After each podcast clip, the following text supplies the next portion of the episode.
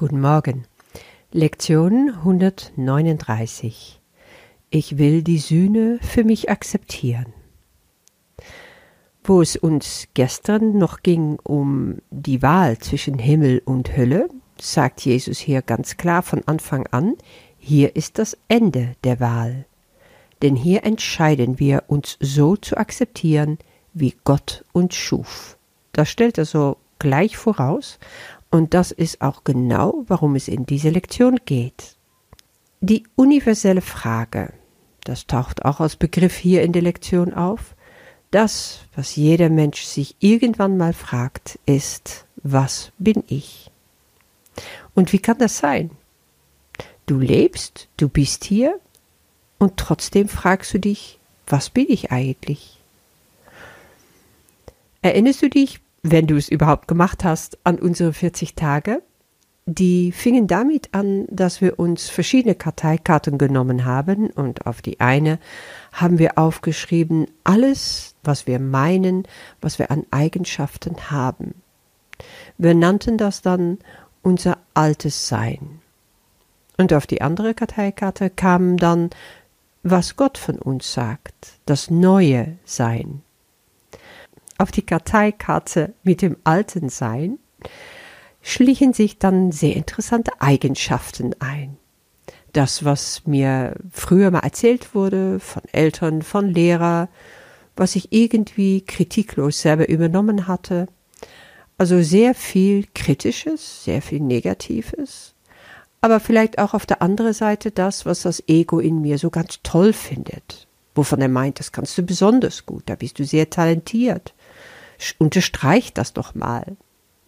So wie das Ego uns beschreibt, so erkennen wir uns. Wir beschreiben dabei auch sehr oft nur unser Körper oder eben das, was andere über uns sagen. Aber ist das wirklich, was wir sind? Was bin ich?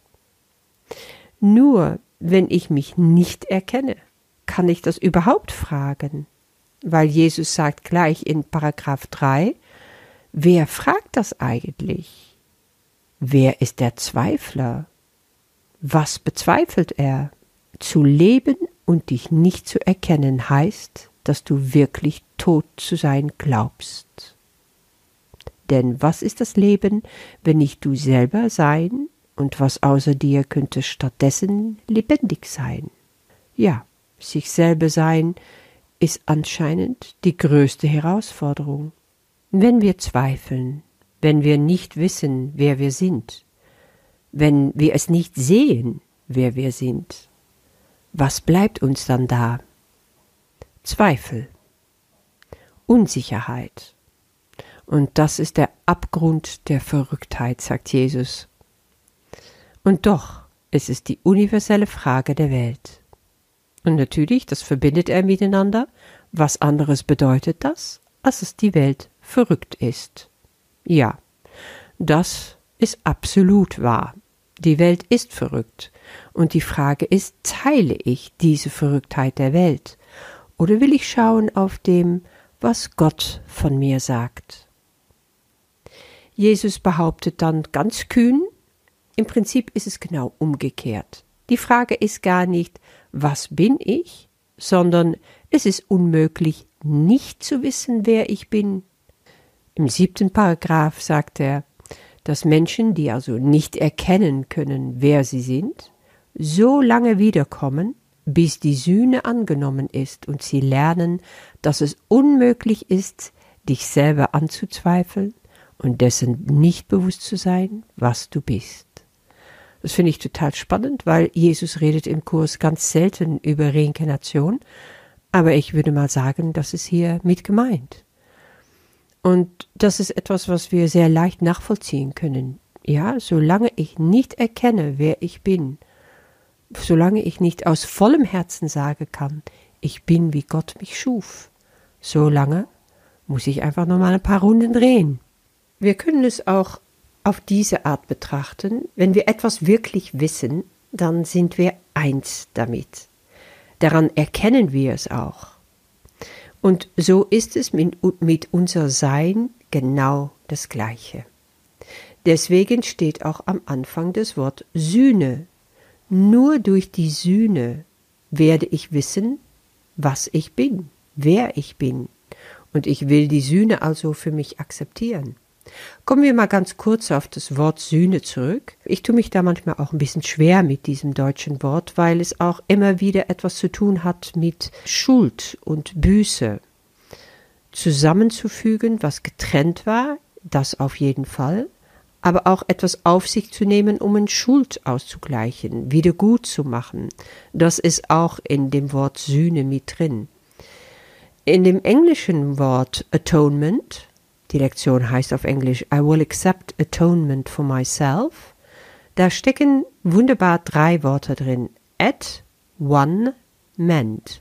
Atonement. Und das heißt nur in Einheit sein. Zusammengeführt zu sein, mit Gott natürlich. Und das ist, worum es hier geht.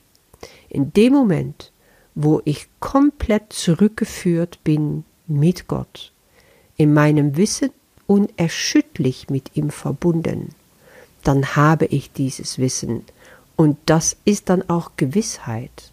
Dann weiß ich, was ich bin. Ich bin, wie Gott mich schuf, kann dann verbunden mit diesem Begriff der Sühne einfach zu dem führen, warum es wirklich geht, in Einheit zu sein. Und das ist nicht nur Gott und mich zusammen, sondern die ganze Sohnschaft die ganze Welt in Einheit mit Gott zu sehen. Das ist natürlich das Ziel. Ob uns das gelingt, ist dann die Frage. Und was ich so schön finde hier, wie Jesus hier an uns rüttelt, wie er klar macht, äh, die Frage ist nicht, was bin ich, sondern die Frage ist, wie kannst du nicht sehen, was du bist? Nur das Annehmen kann dir wirklich das bringen, was du suchst das sagt er im achten Paragraph, nur annehmen kann von dir erbeten werden, denn was du bist, ist gewiss. Es ist auf ewig im Heiligen Geist Gottes und in deinem eigenen festgelegt. Da ist schon mal eine Riesenerleichterung, oder? Wir können also überhaupt nicht aus Gottes Geist verschwinden. Und auch in meinem Geist ist es festgelegt worden, dadurch, dass Gott von sich selber etwas in uns eingelegt hat, ist es schon drin. Es ist so weit jenseits jeden Zweifels und alle Fragen, dass danach zu fragen, was es sein muss, der einzige Beweis ist, den du brauchst, um zu zeigen, dass du an den Widerspruch glaubst, der darin liegt, nicht zu erkennen, was du nicht umhin kannst zu erkennen. Ja, da dreht er es mal schön um, und das ist einfach auch die Tatsache. Das, was zählt, ist, was ich bin in Gott und nichts anderes. Ist dies eine Frage oder eine Aussage, die sich in der Aussage selbst verneint? Ja, das, was ich verneine, das ist eben, was ich in Wirklichkeit bin. In dem Moment aber, wo ich es akzeptiere, da leuchtet sein Geist auf in mir. Und deswegen, wir wollen nicht zulassen, dass unsere heiligen Geister sich mit sinnlosen Grübeleien beschäftigen wie dieser. Ganz klar. Also hol dir deine Karteikarten raus, würde ich sagen. Schreib auf die eine, wer denke ich zu sein? Was sagt das Ego über mich? Wie beschreibe ich mich? Und dann nimmst du die andere. Und dann lässt du alles los, was du da weißt. Dann gehst du in dir, ganz tief in dir. Und du stellst dir vor, so wie in unsere fünfminütige Meditation morgens und abends. Ich will die Sühne für mich akzeptieren, denn ich bleibe so, wie Gott mich schuf. Du lehrst dein Geist und du lässt in dir aufsteigen, wer du wirklich bist für Gott. Dann schreibst du das auf deine Karteikarte. Und später kannst du sehen, was für ein Riesenunterschied das ist weil du bist wie Gott. Also alle Eigenschaften Gottes gelten auch für dich. Du bist heilig, du bist unendlich, du bist unschuldig, du bist unveränderlich, du bist das Licht der Welt, du bist die Liebe, du bist Wahrheit, du bist ewig. Du darfst dich jede Stunde daran erinnern, das in diesem Bewusstsein zu bringen und dir immer wieder aufs Neue in dein Geist hochzuholen. Ich will die Sühne für mich akzeptieren, denn ich bleibe so, wie Gott mich schuf. Viel Freude damit und bis morgen.